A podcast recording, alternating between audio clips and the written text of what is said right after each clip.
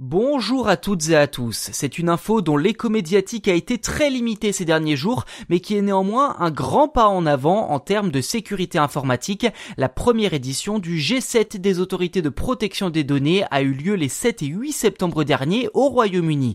Un G7 en présence du Canada, de la France, de l'Allemagne, de l'Italie, du Japon, des États-Unis et du Royaume-Uni, le pays hôte, pour évoquer plusieurs sujets majeurs liés à la cybersécurité, alors que le nombre de signalements pour violation des données personnel devrait doubler en 2021 d'après les experts.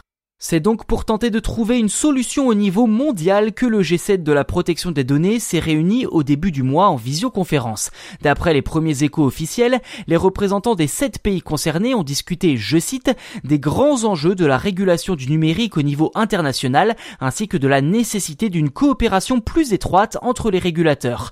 Dans le détail, la réunion a notamment abordé la question de l'avenir du suivi en ligne, l'innovation technologique dans le contexte de pandémie, la circulation des données à l'échelle internationale et leur accès par les gouvernements, comment concevoir l'intelligence artificielle dans le respect de la protection des données personnelles, ou encore comment élaborer un cadre pour le transfert international des données personnelles?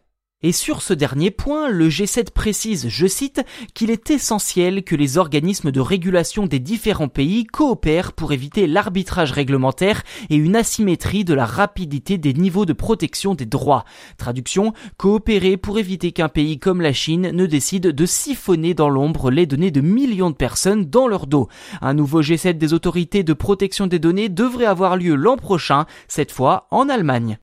Voilà pour cet épisode consacré au G7 des autorités de protection des données. Dans les commentaires, n'hésitez pas à nous dire si vous en aviez déjà entendu parler avant aujourd'hui et surtout si ça vous semble une bonne idée. N'hésitez pas non plus à vous abonner si ce n'est pas déjà fait, c'est gratuit et en plus vous serez les premiers informés lors de la sortie des futurs numéros.